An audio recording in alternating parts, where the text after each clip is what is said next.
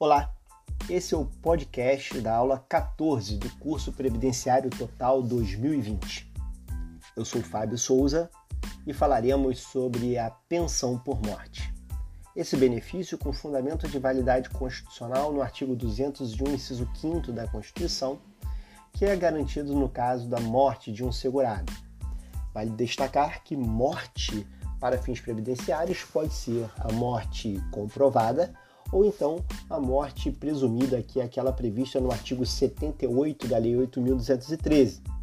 Tanto no caso de morte presumida com declaração de ausência, a que ocorre após seis meses de ausência do segurado e que exige uma declaração judicial por juiz federal, quanto no caso do morte presumida sem a declaração de ausência, que independe de prazo e de decisão judicial, que vai ocorrer quando o desaparecimento estiver vinculado a um desastre, uma catástrofe ou um acidente. A pensão por morte também exige que, no momento do óbito, haja, em princípio, qualidade de segurado, o que alcança o período de graça se o óbito ocorre enquanto a pessoa estiver exercendo atividade de filiação obrigatória ou contribuindo como facultativo ou ainda estiver nos períodos do artigo 15 da Lei 8.213, a pensão será é, garantida. Vale destacar que a regularização das contribuições após a morte do segurado gera uma série de controvérsias, havendo o entendimento da súmula 52 da TNU que afirma que, para fins de concessão da pensão, é incabível a regularização do recolhimento de contribuições de segurado contribuinte individual posteriormente ao seu óbito, exceto quando as contribuições devam ser arrecadadas por empresa tomadora de serviços. Ah, na mesma linha, porém com uma redação um pouco mais flexível, temos o artigo 17, parágrafo 7 da Lei 8.213, com a redação dada pela Lei 13.846 de 2019, que fala que não será admitida a inscrição pós-mortem de segurado contribuinte individual e de segurado facultativo. Há ainda a possibilidade de alguém que já tenha perdido a qualidade de segurado deixar pensão por morte para os seus dependentes. Isso no caso ele ter morrido após ter adquirido o direito a uma aposentadoria, mesmo que não o tenha exercido. Isso por força da aplicação do artigo 102, parágrafo 2 da Lei 8.213, a interpretação conferida pelo artigo 416, pela, pela súmula 416 do STJ, que fala: é devida a pensão por morte aos dependentes do segurado que, apesar de ter perdido essa qualidade, preencheu os requisitos legais para a obtenção da aposentadoria até a data do seu óbito. Outro ponto interessante é que a emenda constitucional 103, no artigo 23, parágrafo 4 diz que o tempo e a duração da pensão por morte e das cotas individuais será, é, serão definidos pela Lei 8.213. Vale então destacar a disciplina do artigo 77, parágrafo 2, que estabelece a duração da pensão para cônjuges e companheiros. Existe a exigência de 18 contribuições mensais e de dois anos de casamento ou união estável para que a pensão seja concedida por um prazo mais amplo. Se não forem preenchidos esses requisitos, a pensão será concedida por apenas quatro meses, a não ser que a morte seja acidental ou decorrente de doença profissional ou doença do trabalho. Preenchidos os requisitos ou Havendo morte acidental ou por doença profissional ou doença do trabalho, aplicam-se os prazos do artigo 77, parágrafo 2 inciso 5 a linha C, que estabelece uma duração da pensão proporcional à idade do cônjuge ou companheiro sobrevivente. Uma alteração relevante ocorrida com a emenda constitucional 103 foi no cálculo da pensão por morte. O que outrora correspondia a 100% do salário de benefício ou 100% da aposentadoria recebida pelo segurado, agora passa a ter um cálculo é, bastante diferente. O artigo 23, na emenda constitucional 103, estabelece que a pensão por morte corresponderá a uma cota familiar de 50% do valor da aposentadoria recebida pelo segurado, mais 10% de uma cota por dependente, de cota por dependente. Logo, se o segurado morre deixando apenas um dependente, o valor da pensão será de 60%. Se ele morre deixando três dependentes, o valor da pensão será de 80%. Esse valor da pensão será dividido em partes iguais para os dependentes habilitados à pensão. A partir do momento que um dos dependentes deixa de receber a, ou, deixa de possuir condição de dependente pela morte ou porque completa o requisito etário é, ou por qualquer outro motivo, a cota do dependente cessa e não há uma reversão para os demais dependentes. Vale aqui destacar que no caso do dependente ser inválido ou ter deficiência intelectual, mental ou deficiência grave, o valor da pensão corresponderá a 100% da aposentadoria recebida pelo segurado ou de uma aposentadoria por incapacidade permanente, de acordo com o artigo 23, parágrafo 2 e vale destacar que o 23, parágrafo 5 da emenda constitucional 103 afirma que essa condição de independente inválido ou com deficiência pode ser reconhecida previamente ao óbito do segurado por meio de avaliação de equipe biopsicossocial realizada por equipe multiprofissional ou interdisciplinar. Outro ponto que merece destaque relaciona-se à lei que vai ser aplicada à pensão. De acordo com a súmula 340 do STJ, a lei aplicável à concessão da pensão por morte é aquela vigente na data do óbito. O benefício é devido, como regra geral, a partir da data da morte. É o que está previsto no artigo 74 da Lei 8.213. Porém, se houver uma demora superior a 90 dias para o requerimento do benefício, será devida a pensão apenas a partir da data do requerimento. Novidade interessante e bastante controvertida é a previsão de um prazo de 180 dias para que os filhos menores de 16 anos requeram pensão. Se a pensão não for requerida dentro desse prazo, os valores serão devidos apenas a partir da data do requerimento. Discute-se a constitucionalidade dessa previsão por estabelecer uma redução da proteção ao menor, de modo que poderia haver uma ofensa à cláusula de especial proteção aos menores previstos na, Constituição e a própria Convenção da ONU sobre o Direito das Crianças e Adolescentes. Merece destaque também a previsão do artigo 76 da Lei 8.213, que estabelece que a concessão da pensão por morte não será protelada pela falta de habilitação de outro possível dependente.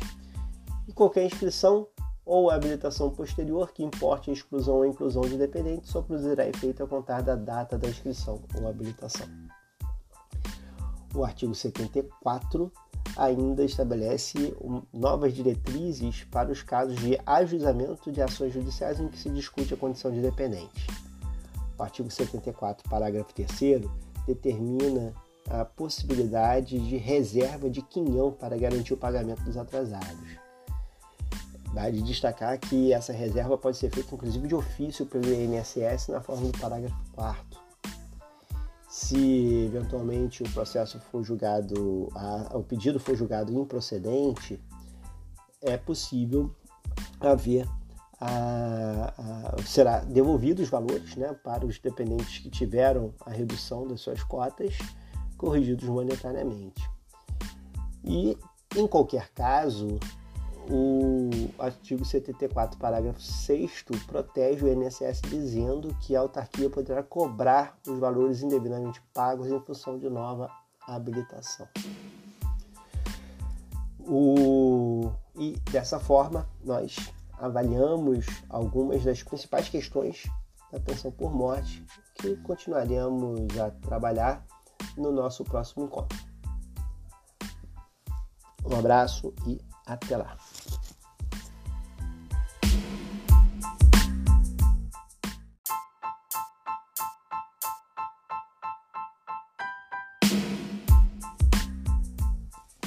Olá, esse é o podcast da aula 13 do curso Previdenciário Total 2020. Eu sou Fábio Souza e hoje falaremos sobre os dependentes.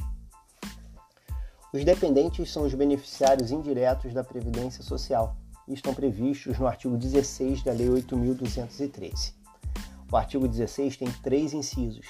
A cada inciso corresponde uma categoria de dependentes. Na primeira categoria temos o cônjuge, o companheiro e a companheira e o filho não emancipado de qualquer condição, menor de 21 anos ou inválido ou que tenha deficiência intelectual, mental ou deficiência grave. Na segunda categoria, os pais. E na terceira categoria, o irmão, também menor de 20 anos, inválido ou que tenha deficiência. As pessoas que estão no inciso primeiro, cônjuge, companheiro e filhos, têm uma presunção de dependência econômica. De acordo com o entendimento majoritário, inclusive administrativo, essa presunção é absoluta. Evidentemente, pode haver exceções, como é o caso reconhecido pela jurisprudência para o filho que fica inválido após os 21 anos e que teria, segundo a TNU e o STJ, uma presunção relativa de dependência econômica. Passaríamos agora a análise de cada um dos dependentes elencados no artigo 16, começando pelo cônjuge. Cônjuge é quem é casado e o casamento está disciplinado no artigo 1511 do Código Civil como algo que estabelece uma comunhão plena de vida.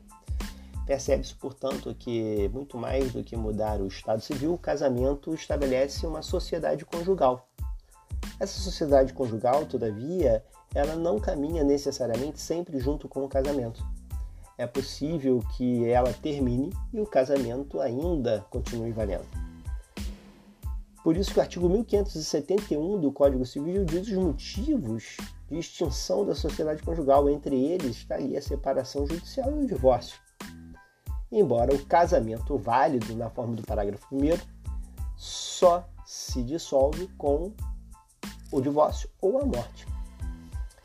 É por isso que teremos aqui a possibilidade de, em um relacionamento, já ter sido extinta a sociedade conjugal, embora o casamento continue. A Previdência Social valoriza mais a sociedade conjugal do que o próprio casamento. Não é por outro motivo que o artigo 76, parágrafo 2 diz que o cônjuge divorciado, separado judicialmente ou de fato que recebia pensão de alimentos, concorre em igualdade de condições com os dependentes do inciso 1 do artigo 16 da Lei 8.213. Fato que não depende de pagamento oficial de pensão, bastando que haja necessidade econômica, como ensina a súmula 336 do STJ. Ora, é, vale destacar que nessa hipótese o, a pensão por morte será paga pelo prazo que estava sendo determinado pelo juiz de família para o pagamento da pensão alimentícia na forma do artigo 76, parágrafo 3 Além do cônjuge, temos os companheiros como dependentes. Companheiro, a união estável. União estável, união pública, contínua, duradoura, com a intenção de constituir família na forma do artigo 1723 do Código Civil, artigo 226 da Constituição, no seu parágrafo 3 e na interpretação dada pelo Supremo Tribunal Federal, que considera a, a ser inconstitucional a limitação entre homens e mulheres para a constituição de união estável. De acordo com o Supremo, é possível a união estável entre pessoas do mesmo sexo. Na verdade, para o INSS, ou pelo menos para o direito previdenciário, isso não caracteriza qualquer novidade, uma vez que a jurisprudência previdenciária há bastante tempo já reconhecia a possibilidade de união homoafetiva como geradora de direitos previdenciários. Cabe destacar aqui que tivemos profundas alterações na forma de comprovação da união estável. A súmula 63 da TNU, baseada ainda na legislação anterior, afirma que a comprovação dessa união estável ela prescinde de início de prova material. Então não seria exigida início de prova material. Porém, vale aqui mais uma vez destacar que houve, que houve várias inovações, especialmente aquela do artigo 16, parágrafo 5 que exige agora início de prova material contemporânea dos fatos para comprovar a união estável, sendo certo que essa contemporaneidade significa que a prova não pode ser ter sido produzida em período superior a 24 meses antes da data do óbito. E que temos então a necessidade agora dessa nova forma de comprovação. É, outro ponto que merece destaque é que o regulamento da Previdência Social, a partir de agora, exige apenas dois documentos para comprovação dessa condição em sede administrativa. Do ponto de vista judicial, o início de prova material será exigido, porém, é, não há limitação ao rol de provas do decreto, muito menos ao número de provas exigidas no regulamento. É, avançando no nosso debate, na nossa discussão, vale é, destacar aqui que é, a, os dependentes, né, cônjuge e companheiros, eles têm uma duração da pensão é, proporcional ao número, é, à idade do cônjuge sobrevivente. Mas esse tema será abordado com mais profundidade na próxima aula, no próximo podcast. É, o concubinato, aquela união pública contínua duradoura com a intenção de constituir família, porém que um do, dos envolvidos é, é, casado e mantém o seu casamento, a sociedade conjugal, é, vem sendo discutida a, a, possibilidade de proteção previdenciária dessa, desse relacionamento. Tema, inclusive, está afetado pelo STF no tema 526, que discute a possibilidade do concubinato de longa duração gerar efeitos previdenciários. É verdade que o Supremo já decidiu contra a proteção previdenciária do concubinato no passado, mas não é possível extrair daí a manutenção desse entendimento daquela Suprema Corte. É, no que se refere aos filhos, é possível aqui a concessão da pensão por morte ao filho menor de 21 anos, e essa idade não é prorrogada pelo estudo é, em curso universitário, como nos fala a súmula 37 da TNU.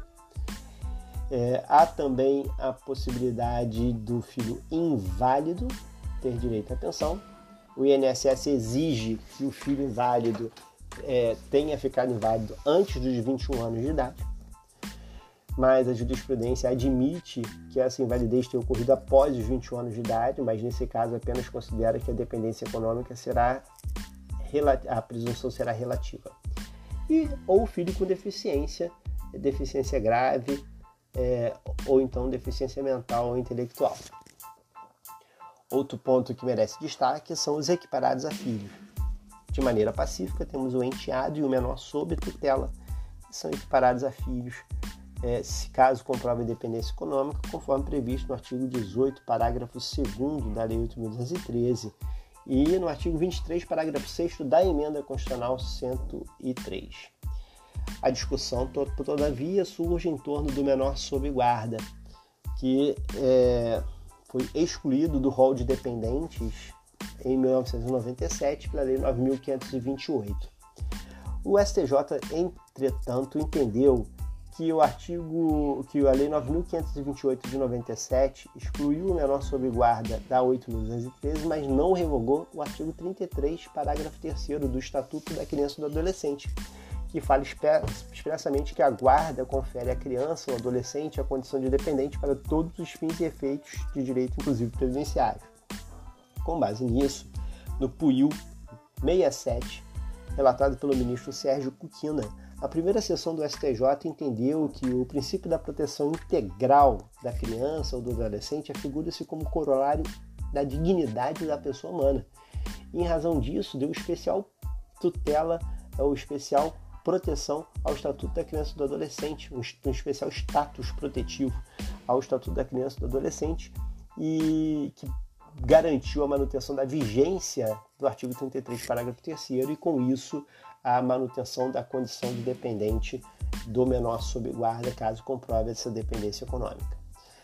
É, esses são os dependentes da primeira categoria. Na segunda categoria temos os pais. Vejam que a lei não fala em ascendentes ou descendentes, mas sim em pais. É o pai e a mãe. Se comprovarem a dependência econômica em relação ao filho, são considerados dependentes. É, o STJ tem alguns julgados reconhecendo o direito dos avós, não como avós, mas porque, do ponto de vista da realidade, aquelas pessoas assumiram verdadeiro, papéis, verdadeiro papel de pais do segurado.